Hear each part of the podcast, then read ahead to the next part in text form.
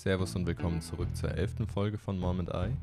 Katja stellt euch heute schon zwei große Flops in diesem neuen Jahr vor und ich rede über den Kauf von Activision Blizzard durch Microsoft. Also ich starte tatsächlich mit zwei Flops zum Jahresanfang. Eigentlich ein positiver Brand, das ist Oatly. Und es hat mich sehr erstaunt. Da gibt es jetzt eine Norm and L Show. Das sind Milchpackungen in Puppenform, die über Ernährung im weitesten Sinne sprechen. Grundsätzlich ein guter Ansatz. Oatly hat ja eh bisher sehr viel richtig gemacht im Marketing und macht es sicher auch weiterhin. Aber jetzt diese Puppenshow, gerade mit der Folge, die heißt Norms Old Pearl Milk, da machen sich zwei Milchtüten, also der Norm und der L, über einen Freund her, der heißt Milk. Und das eskaliert am Ende so ein bisschen und sie machen ihn also total fertig. Ich muss sagen, ich bin von dem Film unangenehm berührt und er ist mir sehr peinlich insgesamt. Ja, es hat so ein bisschen den Stil von einer YouTube-Show, die heißt Don't Hug Me, I'm Scared. Das ist aber eher sehr britischer, schwarzer Humor, wo eben alles so ein bisschen unheimliche Stimmung hat.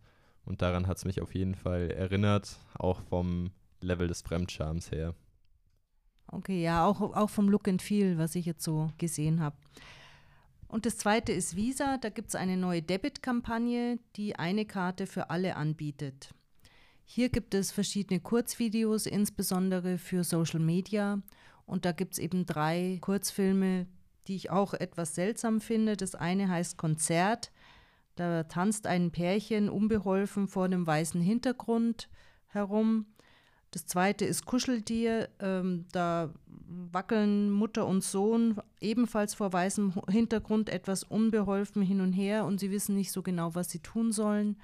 Und da gibt es auch noch eine TikTok-Version. Da taucht wieder dieses Kuscheltier auf und wird von einer Person zur anderen geworfen. Also insgesamt weiß ich nicht genau, was uns das sagen soll. Warum soll ich Visa nehmen? Also die Grundaussage ist mir unklar und äh, das hätte man auf jeden Fall besser herausarbeiten können. Ja, es kommt mir so vor, als ob da einfach was zusammengeschnitten wurde, dass man eben auch auf TikTok verwerten kann, ohne dass es jetzt aber einen weiteren tiefen Sinn hat. Hauptsache irgendwas im hochkanten Format and that's it. Das ja, und so ein bisschen hippe Menschen zeigen, aber wenn, wenn waren es schlechte Schauspieler oder sie waren schlecht gebrieft oder schlecht angewiesen, was sie machen sollen. Ja. Das wirkt alles so ein bisschen unbeholfen. Dann kommen wir gleich mal zum äh, Adrian und Microsoft. Genau, da hoffe ich, dass es kein Flop wird. Denn Microsoft hat angekündigt, dass sie Activision Blizzard kaufen werden für circa 70 Milliarden Dollar.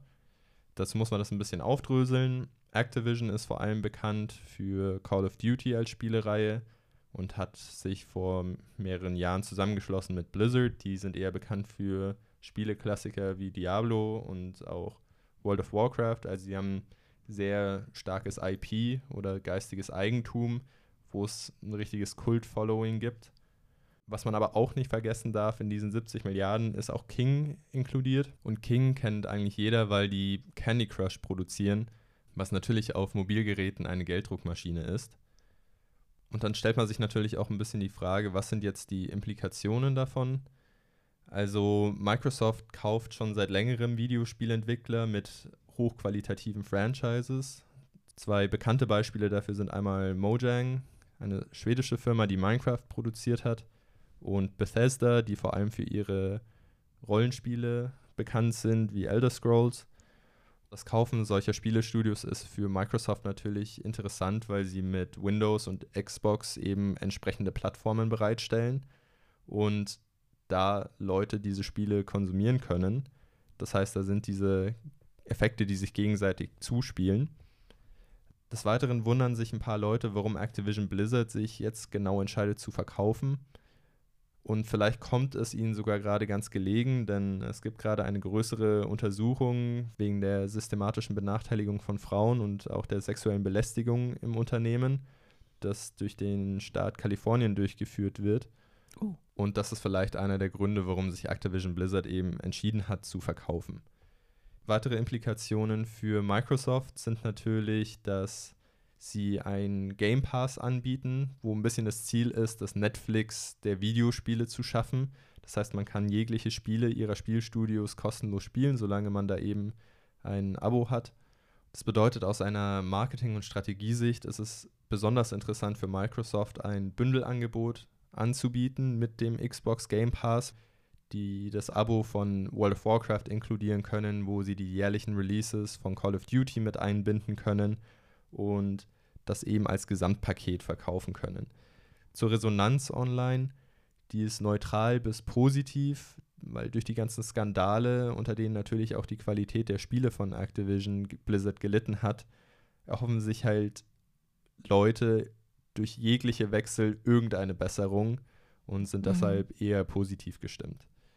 Bin auf jeden Fall gespannt als Fan vieler der Spielereien und sobald ich mehr weiß, melde ich mich da zurück, weil es mir einfach am Herzen liegt.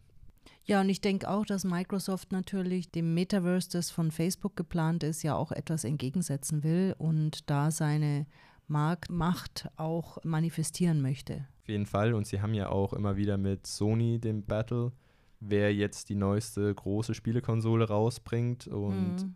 mit dem Kauf wäre Microsoft der drittgrößte Videospielproduzent. Mhm nach Tencent und Sony. Mhm. Und das ist auch einfach wichtig, da in diesen sogenannten Console Wars am Ball zu bleiben.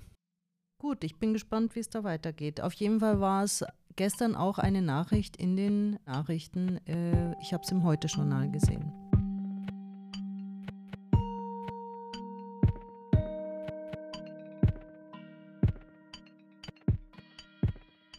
Ich habe zwei Nachrufe am Schluss.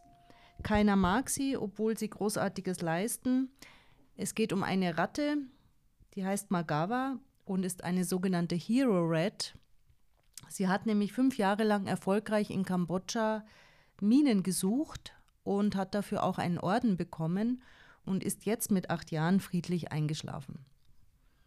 Der zweite Nachruf ist auf Herbert Achternbusch. Viele werden ihn vielleicht gar nicht kennen.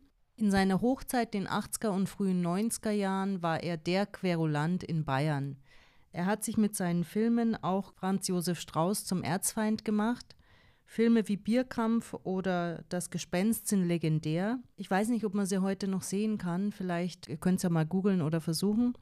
Ist auf jeden Fall sehenswert, sehr, sehr, sehr schräg. Aber das dürfen Künstler ja sein.